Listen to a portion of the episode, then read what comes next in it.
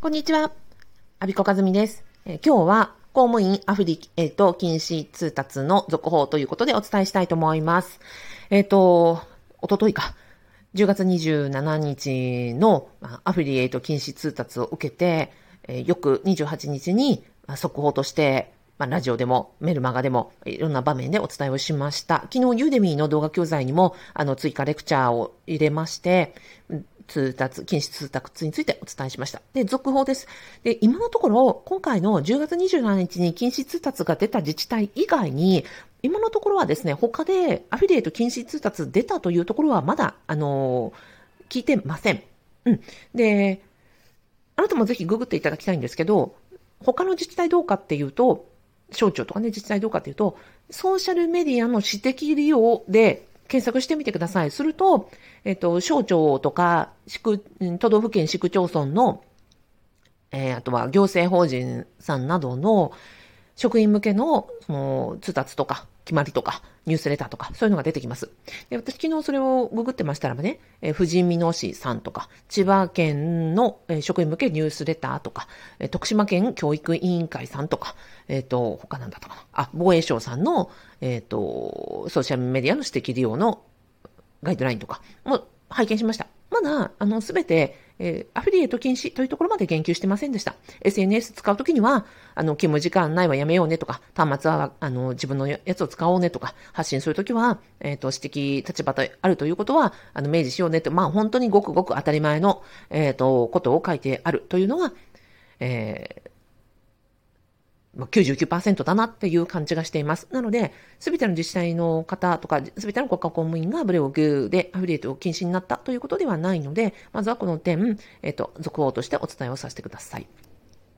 で、まあ、その、この2日間、まあ、本当にいろんな方から、あの、リアクションいただいて、本当に、あの、大変、その、はい、皆さんのお声がすごかったですね。で、その辺をお伝えしたり、まあ私の、うん、プライ、なんですかね、個人的な見解をお伝えしようと思います。もし、まあ、興味があれば、あの、この後の、えー、トークにもお付き合いください。まあ、続報だけ知りたかったということであれば、まあ、ここで、あのー、止めていただいて OK です。でまずはリアクションなんですけど、えっと、やっぱりね、皆さん多かれ少なかれ、まあ、ショックを受けたということが大半でした。で、これを機に、あの、どうするか方向性を考えるということで、まあ、早速行動に移していらっしゃる方がいらっしゃいます。どんな行動を取られたかというと、まあ、アフィリエイトを剥がした。自分のとこじゃないけど、アフィリエイトを、あの、安全のため剥がしたという方もいらっしゃれば、逆にブログは、アフィリエイトは続けるけれども、あの、自分だとバレないように、似顔絵をアイコンに変えたとか、あとは、あの、個人がね、バレるような、その、地域を特定するような記事を削除しておいたとか、そういう、あの、防御を固めたという方もいらっしゃいます。あとは、えっ、ー、と、やっぱりブログやろうと思ってたけど、そっちじゃなくて、不動産投資を身に入れて勉強しようと思うとか、FX とか、投資信託とか、そういう、えー、マネーリテラシーを高めて、資産を積み上げていこうと思うとか、もういろんなご意見いただきました。うん。本当に、あの、これを機に、まあ、何を積み上げられるのかを考えるきっかけになったっていうことでは、かなと、皆さんのその、なんか、対応力を拝見して、まあ、さすがだなというふうに思っております。で、やっぱり時代に逆行してますよねというのは、えー、現役公務員さんからも、あの、OB さんからもいただいているところです。はい。だから、うん、そうですね。時代に逆行してるからこそ、やっぱりどう身の振り方考えていくかっていうのは考えた方がいいというのは、本当にそうだよねっていうご意見いただいてます。でね、えっと、まあ、ここからまた私のちょっと、うん、二つエピソードをご紹介したいと思います。まず一つ目は、純粋にその、公務員じゃない人がどうか感じているかっていうことを聞いたのでお伝えします。で、たまたま私そのアフィリエイト通達の話を聞いた直後にですね、えっと、全く公務員をやったことがない、うん、方とお話、二人お話をしたんですよ。私があの、オーディあの、お世話になってるコーワーキングスペースのあの、マネージャーさんとか管理人さん、まあ、要は社長ですよ。あの、社長さんとマネージャーさんが、あの、まあ、トークイベントを開催するということで、私、もともと申し込んでいまして、そこで、あの、フリートークをさせていただけたんですね。そしたら、社長さんに、えっと、普段どんな仕事をしてるんですかっていうふうに聞かれたんで、私は公務員が職場で言えない、話せない話を聞く人をしてますと。で、実は今、たった今のトピックで、えー、アフリエイト禁止令が出たっていうので、今ちょっと私動揺してるんですよねっていうふうに言ったら、えー、っていうふうになんかびっくりされて、公務員はブログでアフィリエイトしてはいけないんですかと。びっくりですと。そのこと自体知りませんでしたで、まあそれそうですよねっていう話をしてました。で、その、コワーキングスペースの社長さんとか管理人さんは、要は地域のあの事業創生、地域活性化みたいな事業、プロジェクトにもたくさんあの関わってらしてね。で、あ、アビラ町とか、えっ、ー、と、観光事業をあのー、再興しようとか、そういう、まあ、公共のプロジェクトにも関わっておられて。で、公務員との接点も多い。一緒に働くことも多いってことだったんです。いやーって、実は僕たち公務員さんと働く機会が多いですと。で、とても皆さんね、あの、熱心で、あの、一生懸命やってくださるんですけど、どうしてもね、大変なことあるんですと。何ですかって言ったら、あの、添付ファイルを ZIP ファイルで送ってきてくださり、メールで送信され、で、そのファイルが送信されたメールと、パスワードを、あの、何ですか、添付したメールが別に送られてきて、もう、もう別で、えっ、ー、と、3通目はなんか届いてますかみたいなメールが来てるんで、3通メールを送らなくちゃ、あの、受け取って、やり取りするっていう、あれどうにかならないですかって言われて。いや、確かに。おっしゃる通りですよねっていうふうに申し上げました。で、じゃあ、公務員じゃない人はどうしてるかって話なんですけど、もう今やメールそのものも使わないですよね、公務員じゃない人って。えっと、 Chatwork とか、 Slack とか、うんと、あとなんだろ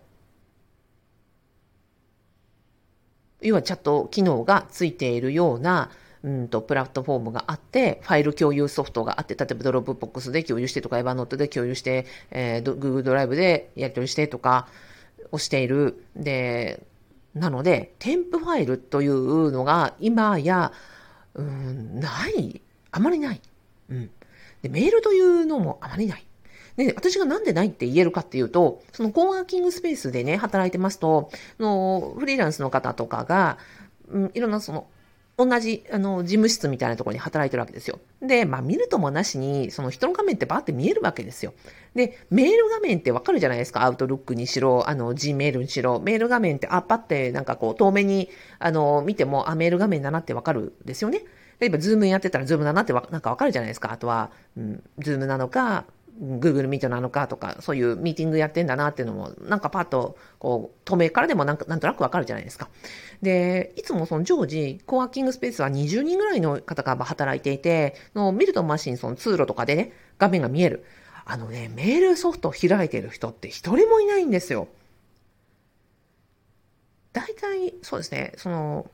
Zoom っぽいもの、オンラインミーティングアプリをやっている人か、 Slack、Slack 多いですね。 Slack か、 Chatwork か、あとは私があんまり画面が見たことがないような、なんかそのプログラミングとか、まあ、いろんなことをツールをやっておられる方がいらっしゃって、要はメールソフトを開いて仕事をしているという人は、まあ、ほとんど見たことない。ということなんですね。まあ、使ってたとしても、すごく時間が少ないから、目につかないってことなんだと思うんですね。というような状況になってます。で、なので、メールを使い、このメールを使って、その、3通もメールを送られてきて、で、あとはそう、会議の日程調整を皆さんにご都合いかがですか？と投げ、それを回収し、もう一回またいかがですか？と投げ、っていう、その何度も何度もやり取りするのが、あの、とっても大変そうで、僕たちも大変で、なんですよね？っていうふうにおっしゃるんですよね。いや、確かに。で、今、その、